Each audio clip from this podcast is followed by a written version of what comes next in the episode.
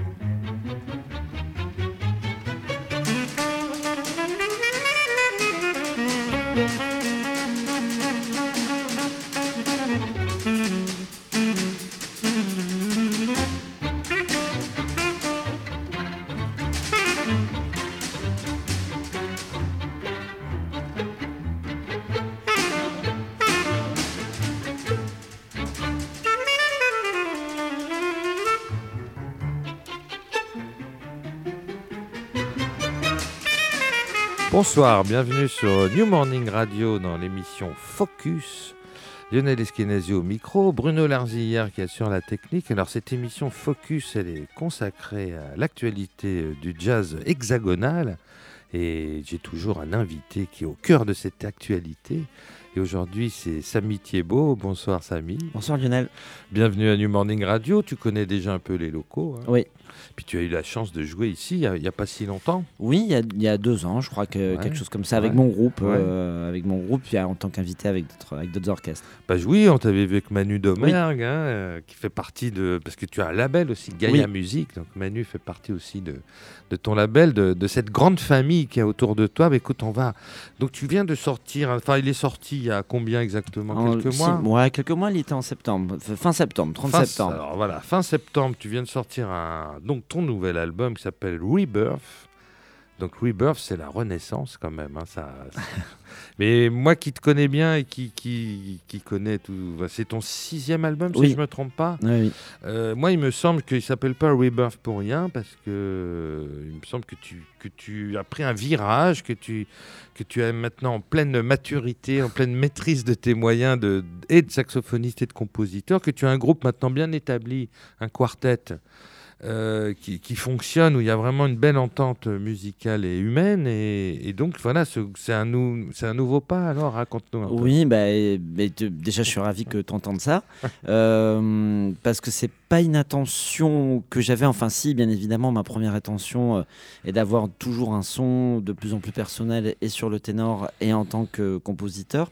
Mais surtout, euh, je suis un, en ce jour de primaire, je suis un collectiviste indécrottable, c'est-à-dire que je crois vraiment au groupe, c'est-à-dire qu'on n'est rien, euh, on n'est rien. Bon, le disque s'appelle Samy Thiebaud, mais je veux dire, on n'est rien sans les autres. Donc euh, le fait que le groupe commence à avoir un, son d'ensemble, euh, même fait plus que commencer, je suis content que, que ça puisse se transmettre et, s'entendre. Et évidemment, oui, bah, Renaissance, j'aurais beaucoup de choses à, à dire là-dessus, mais il y a effectivement un virage qui s'est fait, même en termes de composition où à la fois j'ai voulu aller euh, encore plus dans le jazz qui me, qui me passionne et de, en même temps vers d'autres musiques euh, qui sont complètement étrangères au jazz. Et j'avais vraiment envie, alors je sais pas si c'était une envie, c'était plus instinctif pendant la période où j'ai composé le disque, de tenir euh, les, les deux voiles en même temps. quoi. Oui, bah effectivement, euh, de, tu parles notamment, alors on peut, on peut en parler, puisque tu, tu as des origines marocaines. Mhm, hein, de par ma mère. De par ta mère, tout le monde ne le sait pas. Tu es né en Afrique d'ailleurs. Oui. Tu es né en, Côte d'Ivoire. Donc tu vois, là, tu as, tu as quelque chose avec l'Afrique d'assez fort. De très fort. Qui est ancré en toi. Et dans cet album, bon, on avait déjà ressenti ça un petit peu dans, dans, dans, dans, dans quelques compositions que tu avais pu faire auparavant. Mais là, il me semble que c'est beaucoup plus fort. Euh, mhm. Voilà, il y a des morceaux qui sont carrément euh, orientaux. Tu invites Avishai Cohen, le trompettiste israélien. Euh, voilà, il y a, y, y a Meta. Meta aussi, ça c'est une, histoire. Il euh, faut que tu nous parles de Meta, parce bah que c'est quelqu'un de très important, un musicien qui te suit depuis longtemps, qui est à la fois chanteur et percussionniste. Oui, et que j'ai voulu justement utiliser un peu à contre-courant sur Rebirth, c'est-à-dire utiliser que comme percussionniste. C'est-à-dire qu'il n'est pas très connu, on connaît sa carrière de chanteur euh, en dehors euh, de, de, mes projets. mais on le connaît assez peu comme percussionniste et c'est un grand spécialiste des, rythmes africains notamment et, des rythmes du Nord Maghreb. Alors, il, est algérien, Meta il est, il est d'origine. Alors, je crois que s'il serait là, il nous dirait qu'il est vichysois. Parce qu'il est né à Vichy. Il est, né à Vichy, exactement. Euh, mais d'origine algérienne, euh, effectivement. Ouais, d'accord, ok. Mais oui, parce qu'il joue du. Bah, j'ai vu, tiens, sur YouTube, une petite vidéo qui a été tournée il y a quelques jours, là où il est au Derbuka. Voilà, on a fait un happening hier soir. Un petit euh, happening, avec Sylvain Romano et lui, ouais, ouais. Et c'est vrai que bah, la manière dont il joue du Derbuka, oui, ça trompe pas, quoi. Oui, et puis, et puis je pense qu'on se, on est assez proches, Meta et moi, dans notre conception de la musique, c'est-à-dire que si on voit physiquement Meta et si on l'entend, on a du mal à savoir si euh, c'est un Algérien, si c'est un Brésilien, si c'est un Indien. Euh, même quand il chante, il chante par, par onomatopée. Euh, il y, a quelque chose de très universaliste dans sa bah, position. c'est ça qui est intéressant et c'est ça qui fait toute la, force des grands percussionnistes aussi, c'est de, connaître toutes les percussions du monde et de savoir les intégrer. Et puis c'est vrai qu'il y a beaucoup de percussionnistes qui chantent maintenant aujourd'hui mhm. et ça amène du coup encore plus de, de force à leur musique. Écoute, on va démarrer tout de suite en, en musique. Alors j'ai choisi, euh, parce que alors, l'album précédent, euh, c'était sous l'intitulé du Samy Thiebaud Quartet. Là, c'est Samy Thiebaud tout seul, parce qu'effectivement, il y a euh, plusieurs invités. Voilà, donc il y a pas, il y a le quartet qui est la base du groupe, mais c'est un peu à géométrie variable. Oui, il y, a deux, il y a deux raisons à ça. Euh, pardon de, de, non, non, je t'en prie. Euh, il y a effectivement le fait que ça soit à géométrie variable. Il y a aussi la volonté d'arrêter d'utiliser quartet, quintet.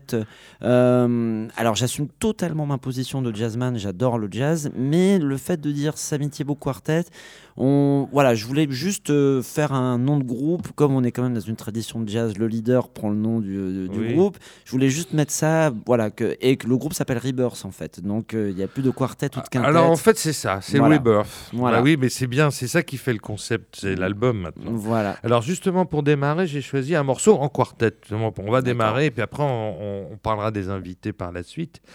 Et j'ai choisi euh, Nafassam. Super.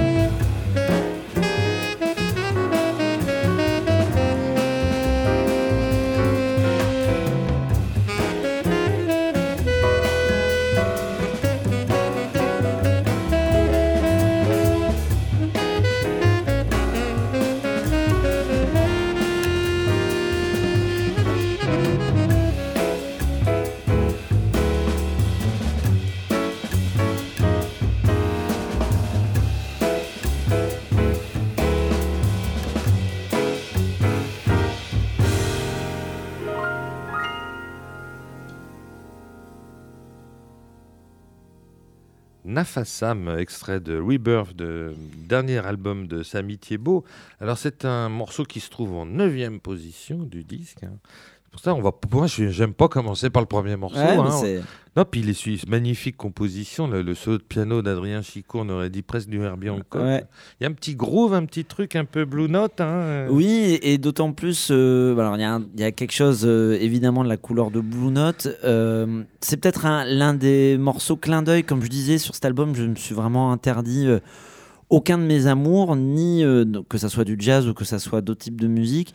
Et là, évidemment, euh, même dans ma façon de jouer du ténor, j'ai vraiment joué le jeu Dexter, et, bah etc. Bah alors que, bah alors c'est pas vraiment, c'est quelqu'un que j'ai beaucoup travaillé, mais a priori, quand je joue du ténor, j'essaye de me détacher de mes influences. Mais là, je me suis dit, vu la couleur du morceau. ça le fait, et ça le fait, et tu le fais très très bien. Et le morceau, je trouve qu'il est original, bien qu'on on sent des réminiscences comme ça. En même temps, il est original. Et, la, mélodie est basée sur. Euh, les auditeurs s'en fichent peut-être, mais c'est basé sur euh, les, toutes les recherches de Slominski, qui était un, un, peu le maître de Coltrane sur les, les euh, les, mouvements harmoniques. D'accord, ok. Bon, bah, c'est intéressant. Non, mais il y a des auditeurs qui sont très pointus, qui aiment bien aussi doute pas. savoir ce genre de choses. Alors, je voudrais. Alors, euh, le deuxième morceau que j'avais prévu de passer, mais avant de le passer, je voudrais que tu en parles parce que. Alors là, donc, ça, c'est le quartet, mais avec euh, Meta, dont on a parlé tout à l'heure. Donc, donc, du coup, ça devient un quintet. Hein. Mhm. Et donc, c'est un morceau vraiment où on sent le Maroc. Hein. Donc, ça s'appelle Raksat Fess. Ouais. Donc Fès, c'est la ville de Fès, hein, exactement. Alors euh, Raksat, je sais pas ce que ça veut dire. Alors Raksat, c'est euh, un terme traditionnel dans la musique classique marocaine qui veut dire danse en fait. Des Raksat, c'est des mouvements, ah, c'est des mouvements de musique classique marocaine. Euh, et, et, il se trouve que la mélodie de départ que les auditeurs vont entendre sont quatre, oui, ça se résume à quatre mesures que j'ai empruntées à un grand joueur d'oud marocain qui s'appelle Mahati Ben Kassem. la chanson s'appelle s'appelle euh, Allah Bon, désolé pour l'accent, pour la prononciation. Euh, en tout cas, il se trouve que c'était aussi l'un des premiers contrebassistes marocains à, jouer du jazz. Mais ça, c'est une, une anecdote. En tout cas, la, c'est une mélodie extrêmement populaire au Maroc. Et, euh, et donc, je suis parti juste de cette matière-là pour, euh, pour faire la composition qui est après. Donc, la composition est évidemment nourrie de plein d'influences. On, on peut y entendre évidemment mon amour de de Coltrane parce que ça ressemble énormément à ma favorite Things. Mais oui, justement, mais... alors ma, ma, euh, la musique de Coltrane et, et, la musique orientale, de toute façon, il y a forcément un lien. Hein, le, lien, pour moi, c'est le lien de la trance parce que moi, c'est vraiment le, mon, cheval de bataille. C'est ce que j'aime dans la musique, c'est ce que j'aime faire. Et puis, et puis les modes aussi. Donc du coup, la musique modale. Hein, évidemment, la musique modale. Et là, par contre, là, ce que je, ce dont je suis content sur ce morceau, euh, euh, je voulais vraiment rester proche quand même de l'esprit traditionnel du Maroc et pas faire euh, y aller avec mon regard de jazzman, mais pas non plus euh, faire une espèce de, travail d'escroc, c'est-à-dire de prendre quatre mesures et puis ça y est, vite on improvise dessus. Donc le rôle de méta, justement, on en revient encore en lui, est, vraiment très important. Le fait d'avoir un rythme euh, traditionnel du Maroc là-dessus et qu'on joue là-dessus, ça nous fait jouer complètement différent, différemment et ça donne une autre coloration au morceau. Et donc c'est la première fois que tu as vraiment eu envie de faire un morceau typiquement marocain pour le coup. Hein, oui, oui, oui, oui. Donc, parce... mais parce qu'il me semble que dans ce disque, comme tu vas chercher des choses très profondes qui sont en toi et qui, qui ressortent comme ça. Voilà, c'est le sixième album. Euh, tu as tu as un certain âge maintenant, tu es quadragénaire, c'est ça euh, Je vais avoir 38 ans. Excuse-moi, je te vieillis. Mais, voilà, tu pas loin d'un cap comme ça, et ça fait déjà quand même 15 euh, ans à peu près que tu joues. Oui, oui, oui. Et, puis, et, puis... donc voilà, tu arrives à un moment où tu as envie aussi de sortir des choses essentielles, où on perd plus de temps. quoi. Il y a un peu ça. bah, je pense qu'on perd plus de temps, oui, il y a un peu ça. Puis surtout, j'ai écrit l'album.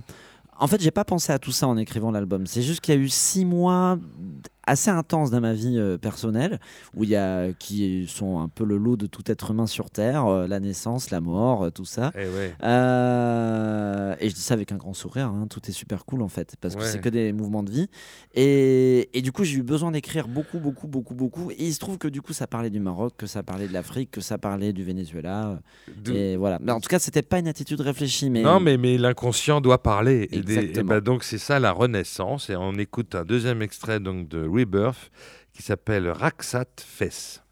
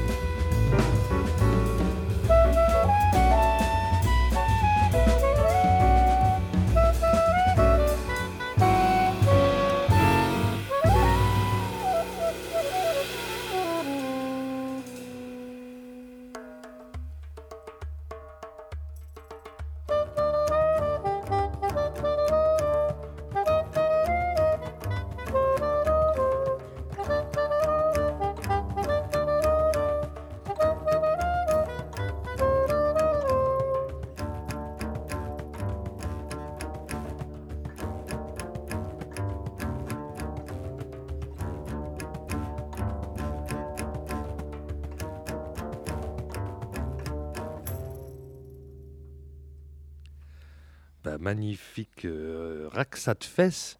Là, on est vraiment au Maroc. On a l'impression d'entendre du oud, mais c'est à contrebasse. Oui, qui joue avec, euh, avec Mediator. Ah ouais, c'est génial. Hein, ouais, ouais, ça fait un super beau son. Ouais, ouais, Henri Texier faisait des trucs comme ça dans les. ah, il, oui, jouait même, il jouait même du oud d'ailleurs. Dans les années vrai 70, oui, il s'était mis au oud, mais souvent il utilisait aussi Ah, la contrebasse comme ça, parce qu'il il aime beaucoup aussi toutes les musiques du monde, Henri. Mais là, on entend, oui, on a vraiment l'impression d'entendre du oud, ça marche très bien. Puis alors là, tu es au saxophone soprano, Ouais. et ça donne une couleur spéciale aussi au morceau. Oui, et puis c'est, j'avais pas. euh, le, ça a été un choix un peu de dernière minute parce que j'avais travaillé le saxophone soprano assez, inté- assez intensément euh, quand j'étais au CNSM. Et au bout d'un moment, je me suis dit, bon, ça sera pour dans une autre vie parce que je trouve que déjà, c'est un instrument extrêmement exigeant euh, en termes de justesse. Oui. Et, et en même temps, euh, à l'époque, maintenant ça va un petit peu mieux, mais, euh, mais, mais à l'époque, c'est pas un instrument que j'entendais. Même quand j'écoutais Coltrane ou Wayne Shorter, je l'ai préféré quand même au ténor. quoi. C'est pas un instrument qui me parlait. Et en fait, euh, avec ses compositions, notamment Raksat Fez et puis Abidjan aussi, je me suis dit, le ténor fonctionnait pas en fait. Il manquait Mhm. quelque chose de plus aigre, de plus, euh, de plus, de plus acide, qui rappelle plus des flûtes traditionnelles, etc. Oui, parce qu'on sent un peu le- la flûte, absolument. hein. Voilà, Ouais. tout, d'où le retour au soprano. Surtout dans Abidjan, on a, Oui, on a oui. presque l'impression que c'est un, son de flûte des fois. ouais. Ouais, ouais. Bah, il y a le Abidjan s'ouvre avec la flûte. Oui, Euh, oui. Après, il y a le soprano, mais. oui, mais- oui, mais, je euh, sais bien, mais... du coup, ça marche très bien. Les deux couleurs marchent très bien ensemble. Bon, alors, il faut quand même dire aux, aux auditeurs que nous sommes le dimanche 29 janvier. Mhm. Après-demain. Ah oui. Après-demain, on saura qui a gagné, euh, si c'est Benoît Hamon. Non, euh, mais c'est pas. Ben ça, on le saura même ce soir. Bon, Non, en fait, rigole. on le sait déjà, à vrai dire. Ah, mais bon, peut-être. bref. Oui, je, je crois qu'il n'y aura pas trop de suspense. ouais. Non, après-demain, on est au Café de la Danse. Oui, oui, oui. Donc après-demain, on est au Café de la Danse. Donc euh, tu, tu fais le, le, la concert de sortie d'album qu- quelques mois après. Enfin, Oui. tu avais déjà tourné a fait, au, au Duc des voilà, Lombards. on a fait trois jours complets euh, au Duc des Lombards. J'étais super content et, et le but était de faire un, un autre concert à Paris, plus, un, un peu avec plus de monde, plus de place et faire un, un concert vraiment spécial autour de Rebirth avec des arrangements spéciaux, des, des invités spéciaux su- sur euh, ce qu'un club ne peut pas permettre de faire. Euh, du fait de sa scène un petit peu exiguë, euh, pas le Duc en particulier, mais la scène d'un club, euh, quel qu'il soit. Quoi. Donc mardi soir à 20h au Café de la Danse, il reste encore quelques places. hein, Profitez-en parce que ça vaut le coup. Et ben, d'ailleurs, il y a exactement deux ans, tu avais fait la sortie d'album Oui. de ton album précédent au Café de la Danse, Feast of Friends. Oui. J'y étais, c'était un très beau concert. Merci. Et ben, c'est vrai que c'est une salle qui est, un qui est assez magique. Ici, on est dans un lieu mythique, on est au New Morning, mais c'est très différent. Je veux dire, il y a, il- y a de la place pour tout le monde. Ici, on est dans un club, euh, le Café Voilà. de la Danse, c'est une salle. Voilà, c'est- autre chose. c'est vraiment les deux. Je, je Mhm. n'exclus pas de, de revenir très prochainement au New Morning, Mais, mais, on espère mais bien. il faudra. je- ça dépend de, de- de la couleur de la musique. Oui, euh, bien sûr. On avait fait notre sortie euh, Clear Fire euh, au New Morning, mais Ouais. c'était une musique qui était euh, qui, qui s'adaptait plus à ce lieu-là, euh, qui était une Ouais. musique peut-être un peu plus sale, un peu plus festive. Mhm, J'en sais, mhm. je sais pas trop comment la. Je dis pas que la salle est sale, euh, euh, entendons-nous bien. hein. Mais euh, mais le New Morning appelle plus un public debout euh, que Café de la Danse, où là on est vraiment dans, une situation d'écoute assise. euh, voilà. Mais absolument. Mais écoute, euh, on serait ravis que tu repasses au New Morning. Mais on est très, nous, on est très ouverts aussi sur ce qui se passe ailleurs. On n'est pas complètement comme ça, euh, nombriliste, et, et heureusement d'ailleurs. Alors écoute, moi j'aimerais que maintenant, euh, puisqu'on va encore ouvrir le quartet avec un autre musicien, qui est donc le trompettiste Avishai Cohen, et alors là, euh, on va parler de Maurice Ravel. Parce Mhm. que quand même, ça, là, on t'attendait pas. Alors bon, là, on- moi je savais que tu avais des origines marocaines, donc ça ne m'a pas surpris que tu fasses ce morceau, quoique tu l'avais quand même jamais fait euh, comme ça, Ouais. vraiment. Mais alors Maurice Ravel, euh, j'étais étonné aussi, mais, mais rien ne me surprend maintenant. Mais tu vas un peu nous expliquer. Alors, donc c'est un, un morceau qui s'appelle Laidronette, impératrice des pagodes, qui est tiré de Ma mère Loi, il me semble. Oui, Ouais. oui, tout à fait. Alors, euh, la- l'arrivée de Maurice Ravel s'est faite un peu par hasard. Euh, alors, pas tout à fait par hasard. C'est vraiment un compositeur que j'écoute beaucoup euh, avec, euh, avec Fauré, avec Debussy, avec Satie. Je suis un grand fan de la musique classique française du début du XXe. Alors, c'est en référence euh, à deux choses. De- D'une première, c'est que mon père était pianiste euh, de jazz, mais il écoutait, euh, enfin, c'était pas son métier, mais en tout cas, euh, il était pianiste de jazz et, et écoutait beaucoup de classiques. Donc, dans mon enfance et mon adolescence, j'ai écouté tout ça j'ai ouais. écouté tout- Mhm, mhm. toutes ces musiques-là, et puis j'ai fait beaucoup de musique classique avant de faire du jazz. Je me suis mis au jazz qu'à l'âge de 18 ans. Donc c'était des musiques que j'avais quand même vraiment en tête Mhm. avant. Euh, Il y a une... La deuxième raison, c'est que quand j'ai décidé de faire du jazz mon métier, euh, je l'ai fait aussi dans le cadre d'une école complètement folle qui s'appelait l'IACP et qui était dirigée à l'époque par les frères Belmondo, qui eux à l'époque étaient en pleine période Lily Boulanger et donc forcément Ah oui. Maurice Ravel, L'hymne au etc., soleil et tout soleil, etc. Et Donc forcément, Tournemire, des, des- ils ont sorti en plus des compositeurs qu'on avait complètement Ouais. oubliés. Tournemire. voilà, et donc euh, c'est Lionel Belmondo, Christophe Dalsasso, Ouais. euh, euh, que je fréquente encore beaucoup, qui à l'époque nous avait mis entre les mains tout ce sur quoi il travaillait. Donc euh, 15 ans plus tard, on a le temps de maturer un petit peu tout ça et puis Oui, que d'utiliser c'est ou pas, riche, hein, quoi. c'est riche quand Oui, voilà. et mais bon, il- après, il y a la dernière. euh, le, bah, on parlait d'inconscient, mais, euh, mais il se trouve que d'un- Rebirth, il y a beaucoup de thèmes euh, enfantins et, euh, et je suis de plus en plus passionné par les thèmes pour enfants, c'est-à-dire les, les thèmes, je parle des mélodies pour enfants. Et Ma Mère Loi est vraiment une œuvre destinée aux enfants parce que du coup, ça donne des mélodies extrêmement fortes en fait. Ouais, c'est vrai. Et j'ai écouté les dronettes complètement par hasard. D'ailleurs, en faisant une session avec un pote qui, euh, qui, qui, qui, qui relevait ça à l'époque. Et la mélodie, je m'ai Parce revenu que en c'était écrit pour un orchestre entier. Exactement, hein, ouais, exactement. Et on a fait une session avec un ami pendant une demi-heure où il me regarde, tiens, je suis en train de travailler là-dessus et j'ai fait waouh, euh, cette mélodie. C'est vrai que j'avais oublié comment cette mélodie était belle Ouais. et je l'ai entendue tout de suite en quintette avec Avishai. euh. Alors, il y a deux versions dans, dans Oui. le disque. Il y a une version en quartet et une version en quintet. Alors, explique-moi pourquoi tu as Alors- gardé les deux. Parce que ça, c'est Alors il faut, il faut rendre à César ce qui est à César. Euh, la version qui est à la fin du disque avec Avishai, c'est celle que j'ai entendue en premier. J'entendais vraiment une version maillotche, euh, très ouverte euh, avec Avishai. Et en studio, euh, il faut savoir que le réalisateur est Eric Linini. Quand il a entendu cette mélodie, il a fait non mais moi j'entends un truc à la Youssef avec, avec des effets de sax qui crient derrière, avec du Rhodes, avec un truc Youssef un peu... Latif, Oui, hein, je pardon, désolé. Non, non, je Youssef précise pour les auditeurs. ouais. Donc quelque chose de très 70s, qui est un son que moi j'ai vraiment pas dans, l'oreille. euh, mais bon, si j'ai appelé Eric Nini, c'est pour de bonnes raisons. Donc on a décidé de faire deux versions.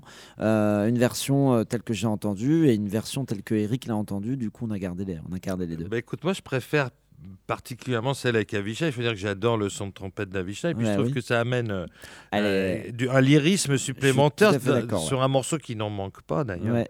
Bah, alors, on écoute tout de suite Laidronette, impératrice des pagodes.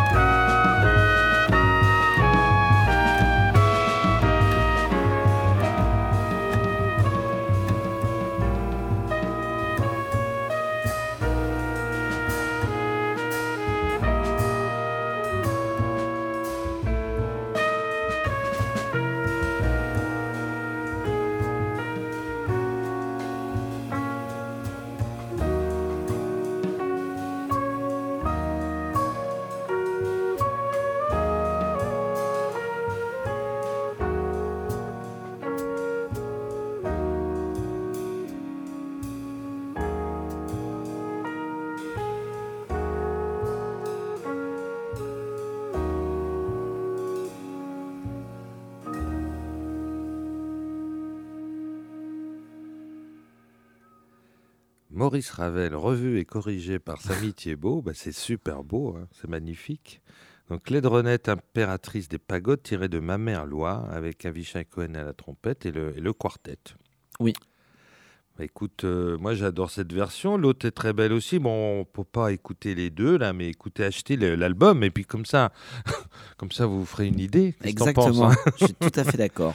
alors, on- donc il y a le concert après-demain au Café de la Danse. Et alors donc on discutait là hors antenne que c'est évidemment compliqué euh, d'avoir Avishai Cohen euh, Oui. sur scène puisqu'il a sa carrière, il est chez ECM, il a un management et tout ça. Bon. Et d'une part, c'est compliqué, et d'autre part, euh, c'était pas une volonté euh, première. C'est-à-dire que je voulais vraiment avoir une expérience discographique avec Avishai, mais j'avais pas pour volonté de, de, de, de- tourner avec lui. Euh, comme, comme, comme je disais tout à l'heure, j'ai une, une passion du groupe, et, et donc pour moi, mon groupe, c'est Sylvain euh, Romano à la contrebasse, Adrien Chico au piano, Philippe Sora à la batterie, et c'est avec eux que je veux faire mon histoire. Donc, Bien sûr. inviter Avishai pour faire un disque et nous mettre dans une situation nouvelle, c'était super. Mais j'avais, mais voilà, ce qui m'intéresse, c'est de faire euh, d'évoluer le son du groupe sur scène. Donc euh, bon, il n'y a pas de. Euh, Alors par contre, ces morceaux, il y a de la trompette. Toi, tu as voulu qu'il y ait un trompettiste sur scène Alors, mardi. Comme le Café de la Danse et le concert de mardi est un concert très spécial, j'ai voulu jouer la carte euh, Des de- invités, des guests, invités, ouais. des guests, et donc du coup d'appeler effectivement un trompettiste pour jouer les parties de, de trompette que j'avais écrites pour Avishai. Et, et comme j'ai voulu faire le même genre de pari que, que j'avais fait sur le disque, donc d'inviter un trompettiste avec lequel j'avais pas d'histoire musicale en commun, euh, et donc j'ai décidé d'inviter David Enco, qui, euh, dont je suis le, le- le parcours depuis quelques années, euh, avec beaucoup d'attention et, et d'admiration. Je trouve qu'il a vraiment un, un- un très bon son de trompette, quelque chose de très clair, de très précis, et il est très inventif, notamment d'un- son groupe que j'avais entendu ben, à New Morning d'ailleurs Oui. il y a- il y a deux- il y a 2-3 ans. Je trouve qu'il prend des partis pris assez risqués et, et assez radicaux, et ça m'a ça m'a plu de l'inviter pour voir euh, quelle alchimie pouvait se tirer de, de cette rencontre mardi. Bah, c'est un super musicien. Euh, Son frère est un peu plus connu que lui, Thomas Enko, qui est pianiste. Oui. Mais David est un super trompettiste. Et d'ailleurs, il joue très bien du violon aussi. hein, parce qu'il a, Je savais pas. ils ont appris la musique avec Didier Lecoud, les deux frères, puisque en fait, leur mère a été un, un temps mariée avec Didier Lecoud. D'accord.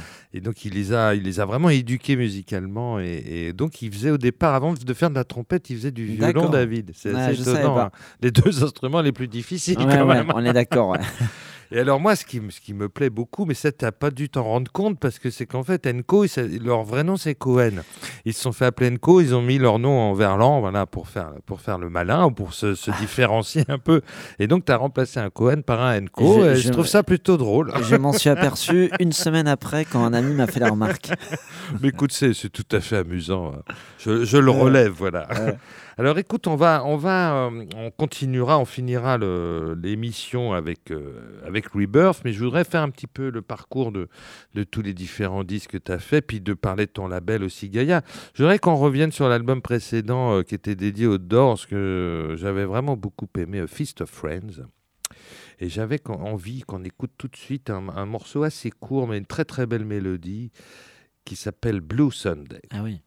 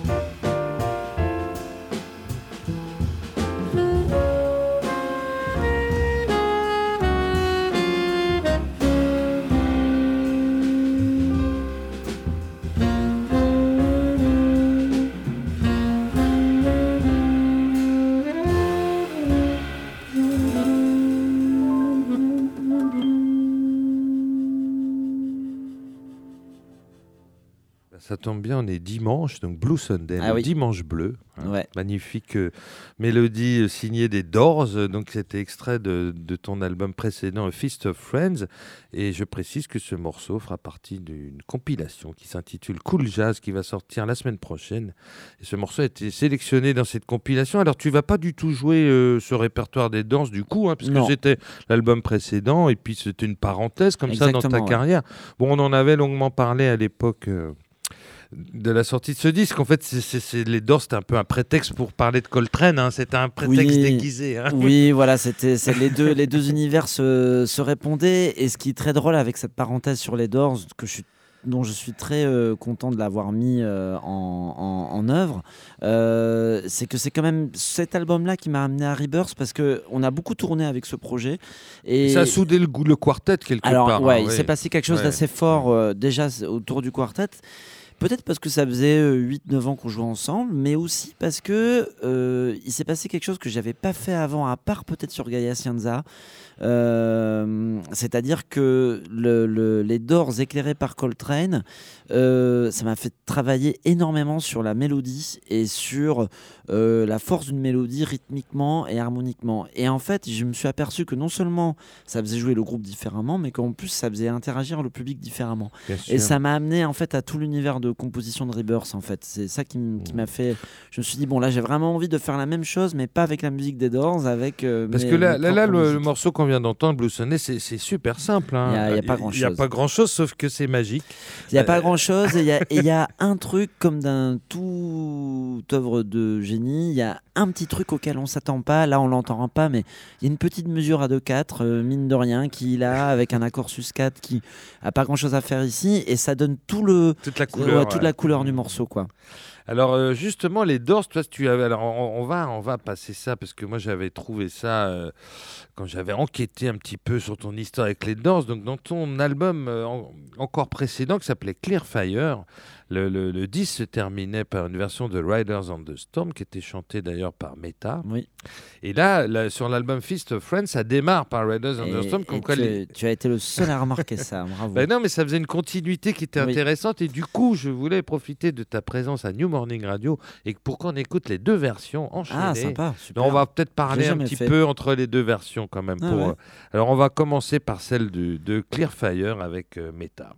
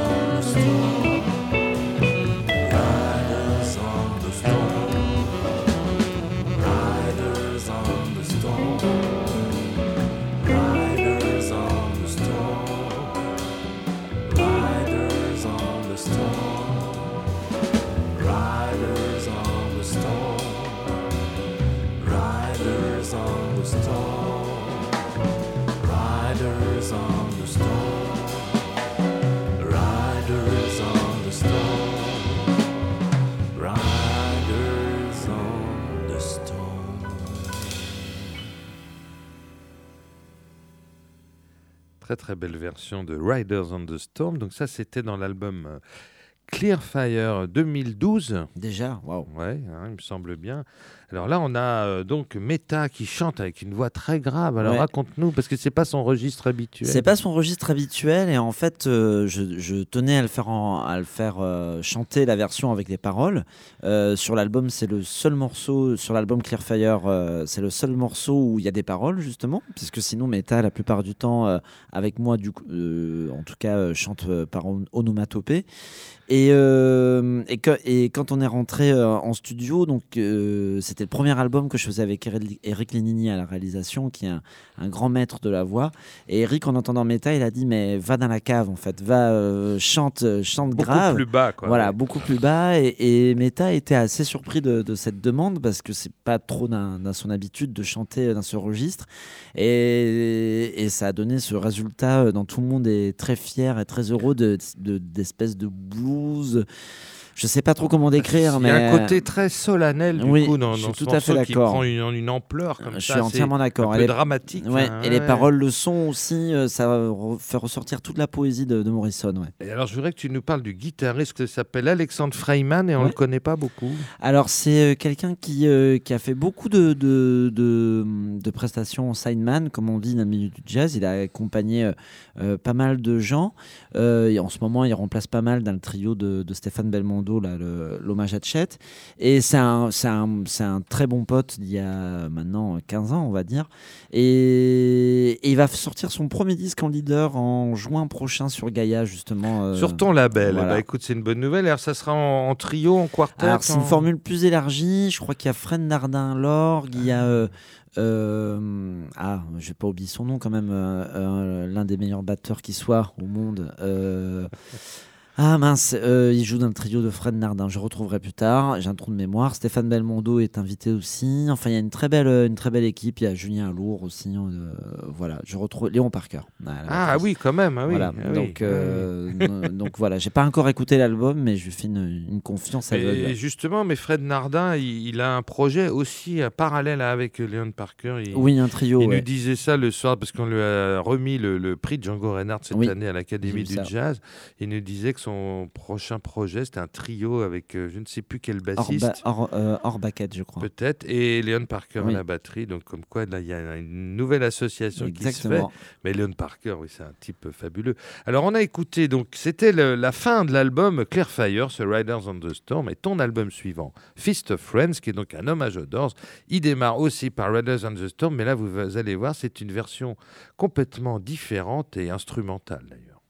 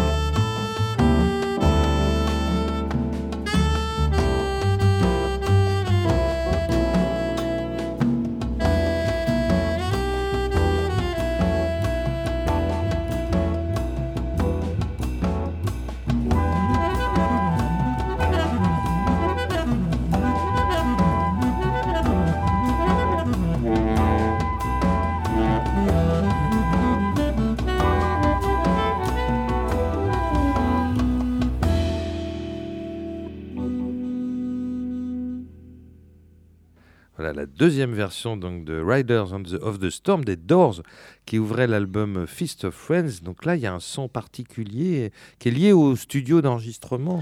Oui, qui est lié au studio d'enregistre- d'enregistrement. qui Et au travail d'Eric Lénini. Et au sûr. travail Ouais. encore d'Eric Linini, puisque c'est mon compagnon de route sur, Mm. euh, sur mes albums à la réalisation, euh, qui est lié aussi à ce qui s'est passé entre Clearfire et, euh, et Feast of Friends. Il s'est passé quelque chose d'assez déterminant aussi pour Rebirth, c'est-à-dire que je me suis retrouvé. euh, j'ai eu la chance, et d'ailleurs euh, j'en parlais, c'est drôle, j'en parle maintenant parce que je l'ai eu euh, euh, via, via Messenger cet après-midi sur Facebook, qui est la programmatrice du festival Les Mois du Jazz à Abidjan.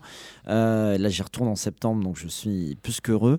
Elle m'avait elle m'avait programmé au mois de mai euh, 2013, donc au moment de la sortie de Clearfire. Et, et il se trouve que donc, donc je suis né à Abidjan, et il se trouve que cette programmatrice m'a- me, dit Mais attends, t'es fils de, de, de, de Naïma Thiebaud et de Claude Thiebaud Je fais Ben oui. Et elle me dit Mais tu sais que je t'ai gardé quand t'étais tout petit. Que, que... Elle m'a dit Mais je vais te montrer ta maison d'origine. Donc c'était un truc vraiment de fou qui s'est passé. Flashback extraordinaire. Ah, c'était incroyable. Ah. Donc du coup, je me suis imprégné de tout ce qui se passait à Abidjan et on jouait, on jouait euh, cette version, la toute première version de Riders on the Storm. Et évidemment, euh, j'étais un peu comme une, euh, comme une antenne satellite. J'étais ouvert à tout ce que j'entendais et donc j'ai- entendu l'arrangement d'une autre façon, avec une, une tourne afro. euh, Oui, là, il y a vraiment, voilà, il y a vraiment une tournure Voilà. africaine euh, incroyable. Hein. Ouais, Donc ouais. du coup, je, je- c'est un peu ce séjour à Abidjan qui a déclenché euh, l'hommage aux Doors et le nouvel arrangement de, de Riders on the Storm. Et évidemment, la, la présence d'Eric Nenini en studio qui a mis ses, ses réverbérations de Rhodes euh, dessus euh, et tout ça. Ouais. Bah, écoute, c'était un très très beau morceau. Alors après, ce disque est très intéressant hein, sur les danses. Mais bon, voilà, c'était déjà le passé. Alors on va revenir justement à l'album précédent, qui pour moi est un album euh, vraiment important, Clearfire. euh, alors avec ses formats. Alors tu avais sorti deux, deux disques, euh, Unpunished Experience et Clearfire, ce- avec un format rectangulaire euh, qu'on peut pas mettre dans nos, dans nos, nos meubles Ouais. à CD exprès. Ouais, hein. sais, On doit les ranger ailleurs. Donc du coup, vicieux. non, mais du coup, moi, ils, sont, l'époque. ils sont toujours en évidence chez moi parce que je les mets ailleurs. Ils sont, et on les voit toujours là, exposés comme, euh, comme des, des tableaux un peu. Ouais. D'ailleurs, c'est des belles pochettes. Ouais, merci. Et alors, je voulais revenir sur Clairefire parce que je j'aime beaucoup le, le, le début de le début de l'album. False un morceau, Memories. ouais, un morceau qui s'appelle False Memories. Alors, parle-nous un petit peu. Alors là, là c'est en quintette puisque c'est le même groupe, mais il y a Julien Alour à la Il y trompette. a Julien Alour à la et, et trompette. Meta aussi qui se rajoute aux, aux Exactement. percussions. Alors, on pourrait dire que, sans mauvais jeu de mots, euh, Rebirth c'est un True Memories et, euh, euh, ce morceau est un False Memories.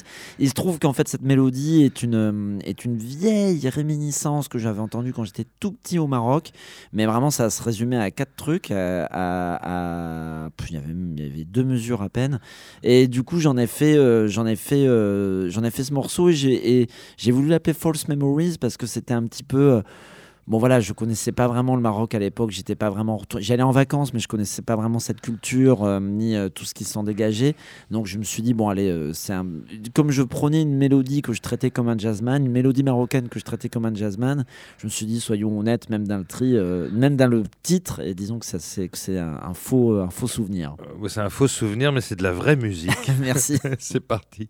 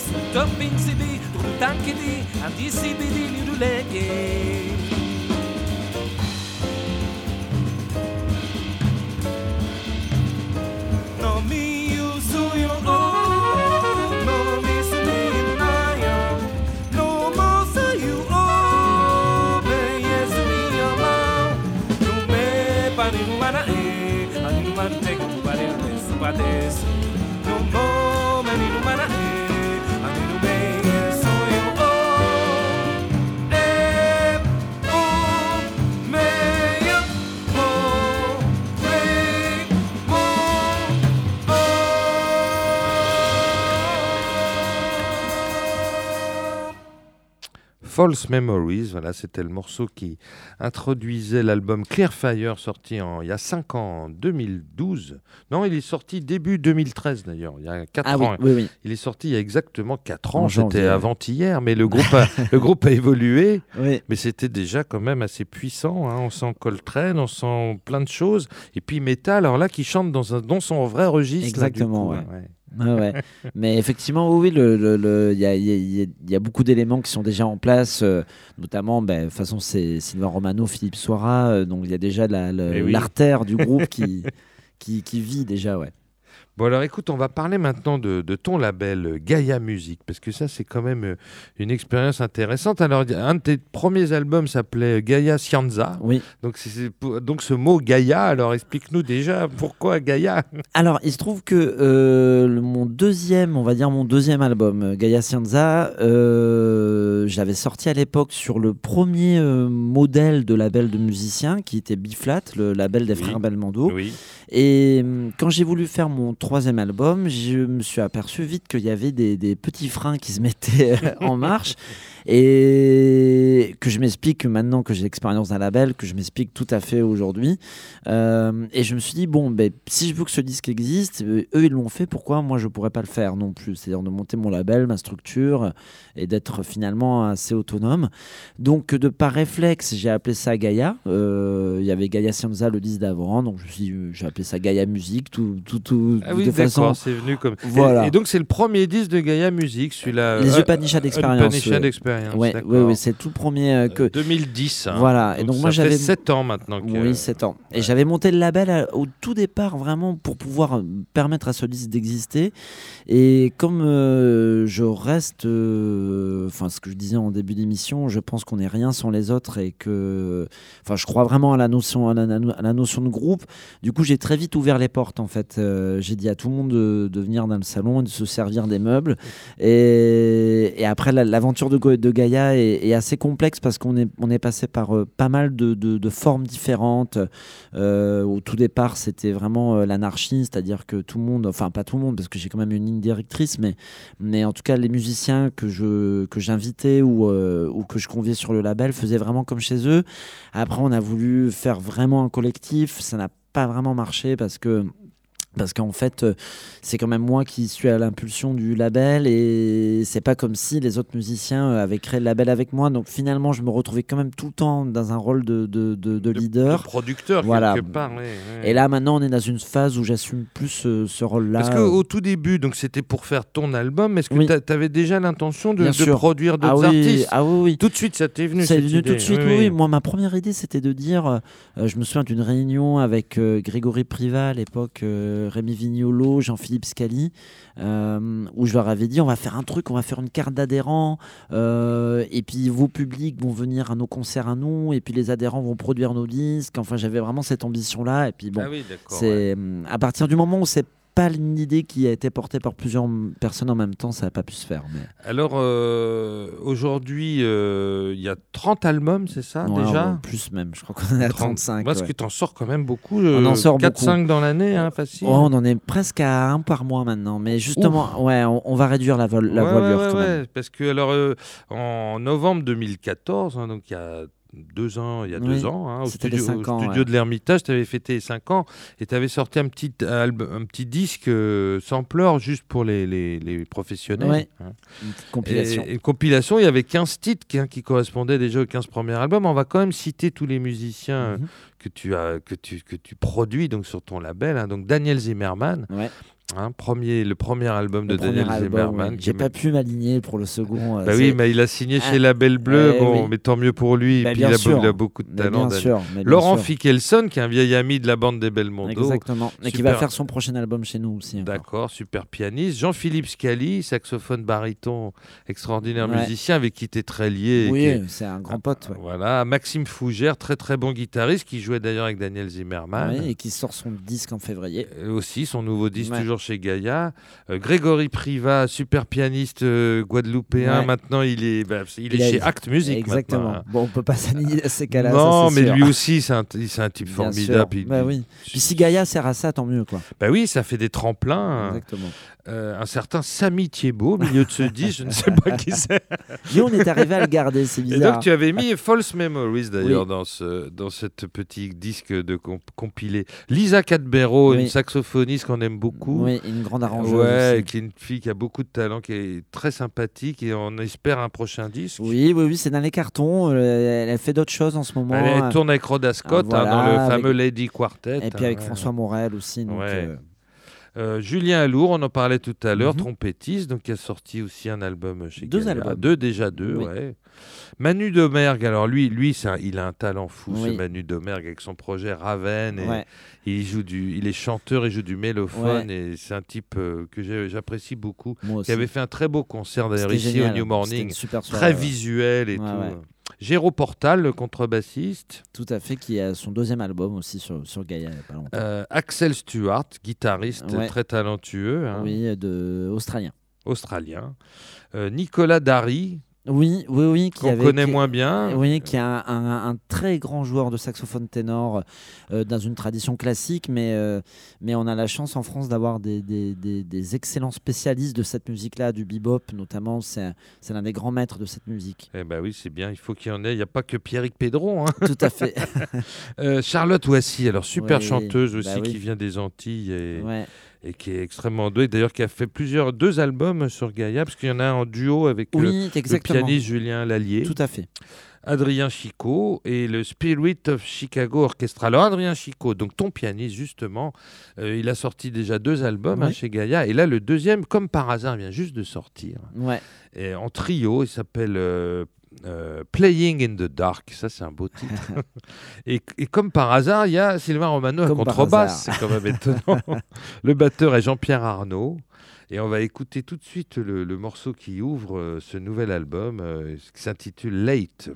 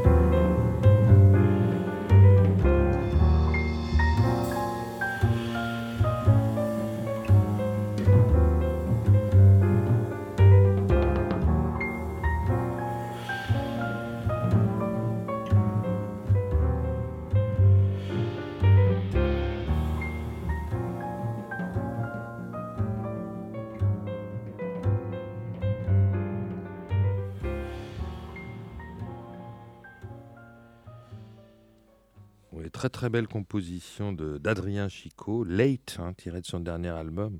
Quel talent il a, ce pianiste. Ouais, il est- il est- c'est quelqu'un que, comme je disais hors micro, c'est un puriste. Il, il, euh, il lâche rien, il va jusqu'au bout de toutes ses idées. C'est euh, c'est un grand artiste, ouais. Donc toi, ça se passe sur ton label. Alors, tu es un petit peu au courant de, de- de- de ce- des, morceaux, du, de l'enregistrement ou, pas trop? Non, Tu non, fais confiance tu Je les- fais confiance. Ouais. D'une part, j'ai pas le temps. t'as pas le temps, oui, c'est ça. Parce que bon, je suis saxophoniste avant tout. Je fais, c'est vraiment carte blanche. C'est-à-dire qu'à partir du moment où un musicien est sur Gaïa, bah, il fait ce qu'il veut. Voilà. Enfin, Mais je tu sais, sais. que- oui, voilà. et puis là, tu sais, en, en ce qui concerne Adrien, parce que tu le connais depuis longtemps. Oui, hein. oui, oui, je, je m'a- je- je- je- le- le- l'orientation, euh, et alors, je peux être surpris, hein, mais bon, enfin, je sais que ça va me plaire de toute façon. Ouais. Alors je précise aux auditeurs que c'est le fils d'Étienne Chicot, hein, qui est un comédien et, et chanteur d'ailleurs, euh, qui, a eu euh, son heure de gloire dans les années 70-80, mais qui est toujours présent et qui est toujours vivant. Et on lui les souhaite une longue vie à, Éti- à Étienne Chicot, Mm. qu'on aime beaucoup. Euh, bah, écoute, on va passer à, à Jean-Philippe Scali, qui est aussi un, un vieux copain à toi. Oui.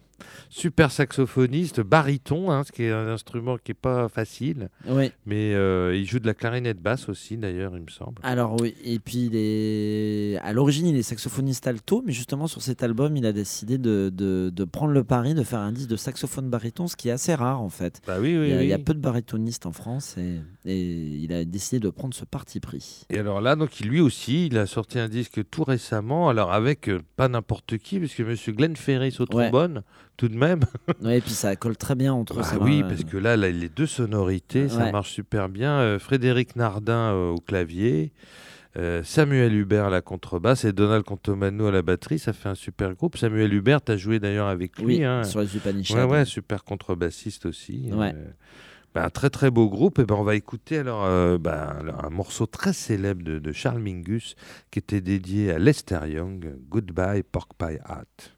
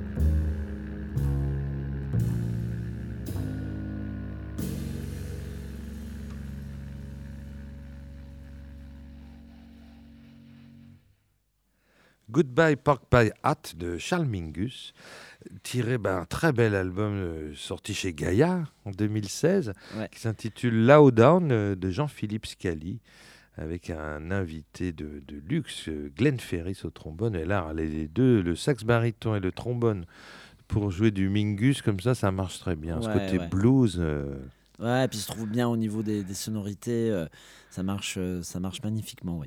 Alors après, il y a plein d'autres morceaux. Il y a dix titres hein, sur cet album qui sont très différents, qui ne sont pas tous forcément dans cette ligne-là. Mais j'avais envie, parce que moi, je suis, un- je, je suis un grand fan de Mingus et de Lester Young, puisque c'était quand même un morceau qu'il a à écrit à la mort de Lester Young, puisque Pork Pie Hat, c'était le, le surnom de, de Lester Young, du chapeau plutôt Ouais. de Lester Young. Petit chapeau aplati comme ça. Alors écoute, on va écouter. Alors on parlait tout à l'heure de Manu Domergue et moi c'est c'est un c'est quelqu'un que j'aime beaucoup. J'avais donc vu son concert ici même au New Morning. Il doit y avoir maintenant euh, deux ans. Ouais, je crois. Exactement deux ans sur ce projet Raven et alors Manu il a énormément de talent parce qu'il chante, il compose, il joue du mélophone. Alors le mélophone euh, c'est comme un corps un peu. C'est comme hein. un corps qui ressemble à une trompette, en fait. Voilà, c'est un, un instrument un peu particulier, mais qui sonne. euh, et donc, il fait partie du Gaïa Big Band et de toute la bande. Parce Ouais. que oui, on n'a pas parlé du Gaïa Big Band. Alors, c'est une réunion, c'est une réunion de, de- des principaux leaders de Gaïa, je vais dire. Euh, donc, effectivement, il y a Jean-Philippe Scali, Julien Lourd, Manu Domergue, euh, notre social traître, euh, comme j'aime à l'appeler amicalement, Daniel Zimmerman. Lisa Cadbero Lisa Cadbero, oui. qui elle n'est pas une social traite. Daniel, si tu nous entends. Et en gros, oui, c'est un big band de tous les leaders qui est un, un- un peu fondé à l'image du SF collectif, sauf que là, on a un label derrière. Bon, on a une activité euh, sporadique, quoi. On doit Et jouer un deux disque fois un par jour, an. peut-être J'espère, j'espère. Pas, Et c'est pas d'actualité Pour pour, le l'instant, il y a des concerts de temps en temps. De comme temps ça, en temps, voilà, dès que c'est possible, on se réunit. Ou, toi, tu les... ou alors, justement, les euh, Manu Domergue, ils vous avez tous invités à la fin du Voilà, concert. exactement. Ou, il me semble qu'au Café de la Danse l'année dernière aussi. C'était le Gaia Music Orchestra. tu ouais. les avais fait tous Exactement, venir, ouais. euh, bah, c'était le, c'est l'occasion, c'est vrai que c'est sympa. Ouais. Alors Manu Demer, comme je le disais, il a, il a fait ce projet Raven que j'aime beaucoup, qui est très très poétique. Euh, Ouais. il a, et puis alors, il a un sens de, de la mise en scène, du visuel, incroyable. du théâtre, parce que son concert, c'était comme, une, comme un opéra. hein. Ouais, ouais. Il y avait des, des costumes, euh, des éclairages, de la Des mise en scène. Il a, il- c'était vraiment incroyable. Et ben, on va entendre tout de suite un extrait de, de cet album euh, Raven qui s'intitule Nevermore.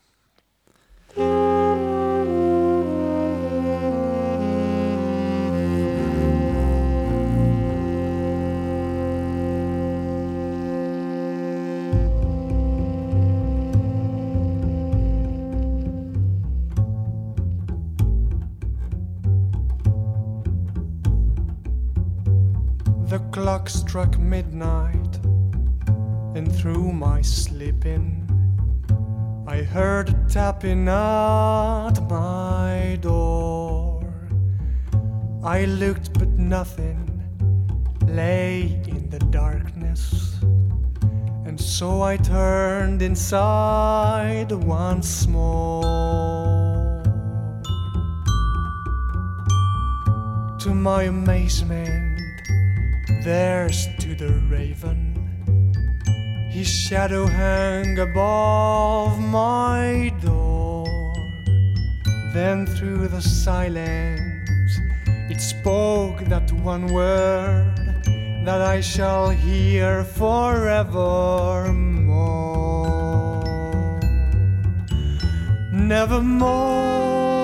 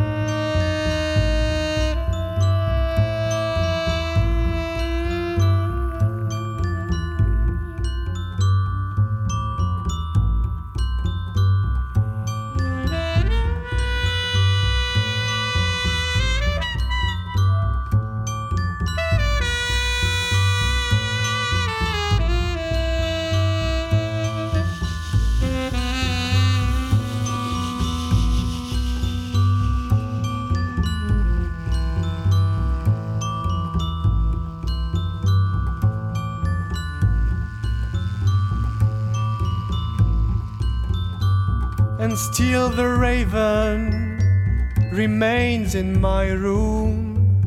No matter how much I implore, no words can soothe him, no prayer remove him, and I must hear forevermore.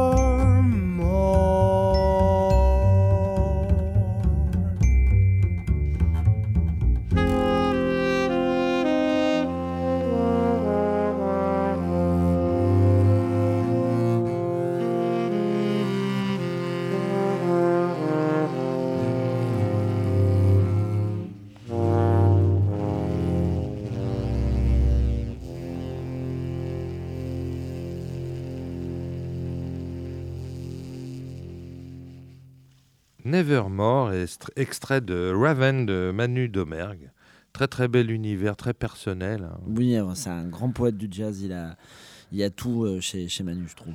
Ouais, ouais, écoute, c'est un grand talent. Il est, il est jeune, on lui souhaite un, un brillant avenir parce que vraiment, euh, il, a, il a tout ce qu'il faut pour, euh, pour Ouais. réussir, surtout l'originalité. Il, il s'est forgé un, un personnage comme ça, qui a un univers Ouais. très fort.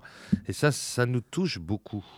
Mais écoute, je crois que tu nous as amené une petite surprise. On a un Ah oui. scoop pour les auditeurs de Oui. New Morning Radio. Raconte-nous. un Bah, tu m'avais demandé de venir avec un, un- avec un inédit. Oui.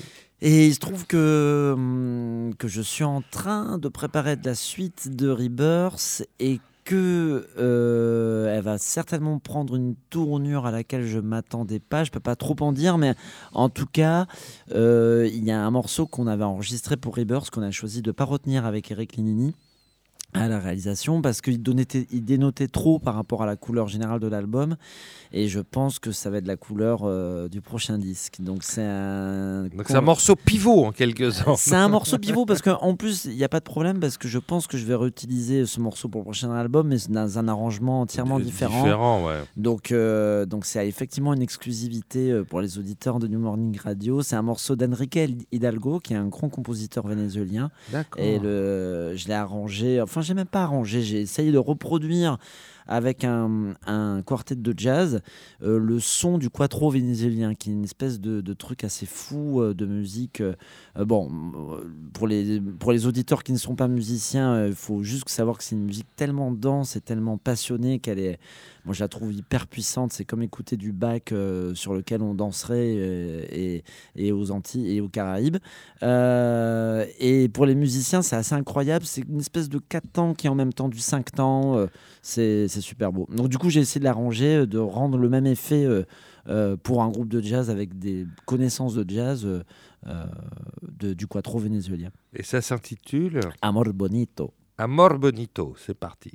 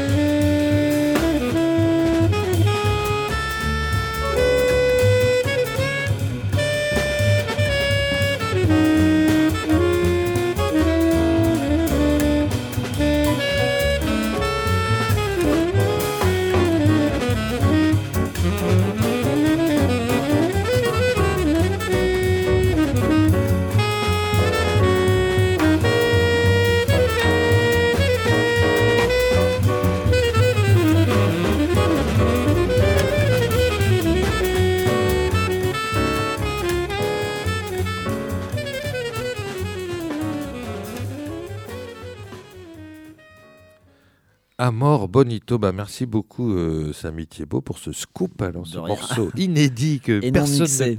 et non mixé que personne n'a encore entendu et qui est peut-être une nouvelle piste pour le prochain album, alors qu'il y aura peut-être des couleurs d'Amérique latine. Il y a de fortes chances, ouais. Bah, écoute, c'est bien, c'est bien. Il faut se renouveler euh, tout en gardant en même temps le même groupe et, et le même esprit. Ben, le, le- il se trouve qu'on a beaucoup tourné en- au Venezuela et, et en Amérique latine et moi c'est quelque chose qui c'est un mouvement de fond qui me travaille depuis 2-3 ans et, et j'ai envie d'y consacrer peut-être euh, plus que deux morceaux par album euh, voilà essayer de voir ce qu'on peut faire avec non, bah, euh, c'est bien. Il faut être inspiré, il faut avoir des, Voilà. des- des ressources comme ça. exactement pour, pour produire de la musique régulièrement. Et là, c'est déjà ton six albums, et tes six albums sont différents. Ben, Et à chaque fois, propose quelque chose de- d'inédit, donc c'est bien. ben, on, on essaye. C'est formidable. Écoute, merci beaucoup, Samy. Cette émission est Ben, terminée. merci à vous pour cette euh, super émission j'ai passé un Et- super moment Eh ben, écoute, on était tous ravis. Alors, je, je précise que tu es au Café de la Danse après-demain, mardi 31 janvier, Voilà. à 20h. à 20h ouverture des portes à 7h30 Voilà, il y a une première partie. Oui, qui hein. est une, une très, euh, une, très, une très chouette chanteuse qui s'appelle Elinoa. Ouais. Euh, et donc, qui a un univers bien particulier aussi, euh, dont tu m'as appris qu'elle avait pris des cours avec Andy Emler. Absolument, donc, euh, ouais. Ouais. Ça vaut le coup d'écouter de, d'écouter aussi pour cela. Eh ben génial, on y sera, Samy, on y sera et on espère que ça sera, que ça sera bondé d'abord et puis, aussi. et puis que ça sera forcément un super concert avec plein de surprises et Oui. euh, on te fait confiance pour les surprises et les, les gens qui arrivent, les invités de dernier moment. Merci beaucoup à Bruno Larzillière qui a assuré la réalisation de cette émission. C'était euh, Lionel Eskenazi au micro. Je vous retrouverai forcément très bientôt. Et alors, on va se quitter en musique, mon cher Samy, avec le morceau qui clôt euh, Rebirth. Mhm. Alors toi, j'ai remarqué que tu aimais bien à la fin de tes disques mettre des morceaux assez longs. Oui. Hein, je ne sais pas pourquoi, mais souvent. Parce que, hein. parce que je pense que. Alors, ça, c'est un défaut que j'ai tiré de Wayne Shorter. Euh, C'est un bon- un bon c'est défaut, bon alors. défaut. Puisqu'il avait l'habitude de faire ça sur ses disques Blue Ouais, Note aussi. oui. C'est-à-dire que le, il organisait euh, ses disques. euh, je pense notamment, je me demande si c'est pas d'un Joujou, où il termine l'album avec un, un blues incroyable qui s'appelle 12 More Bars Ouais, to exact, Go. exact, exact. Et, et le blues dure 13 minutes alors qu'il a fait que des morceaux Blue Note de 4 minutes pour euh, plaire euh, à, à Frank Wolf et vendre de la- l'album, ce qui est tout à fait légitime et normal parce que c'est avec ça qu'on peut faire nos prochains disques. Et j'aime bien ouais, clôturer euh, un album avec quelque chose de, de plus ouvert, de plus, de plus libre, où l'auditeur, une fois qu'il est rentré dans l'univers, peut, peut y rester avec nous plus longuement. Là, C'était le cas dans l'album précédent avec euh, Tri- Tribal Dance, hein, qui faisait Exactement. 9 minutes. Et là, donc, on écoute, on se quitte avec Nesfé Jahan, qui fait 8 minutes 18. Voilà. Voilà. Très, très beau morceau qui clôt admirablement ce très, très bel album Rebirth, qu'on aura le plaisir de- d'entendre sur scène mardi. Merci encore, Samy, Merci et à, à très bientôt. Et c'est parti avec Nesfé Jahan. Merci.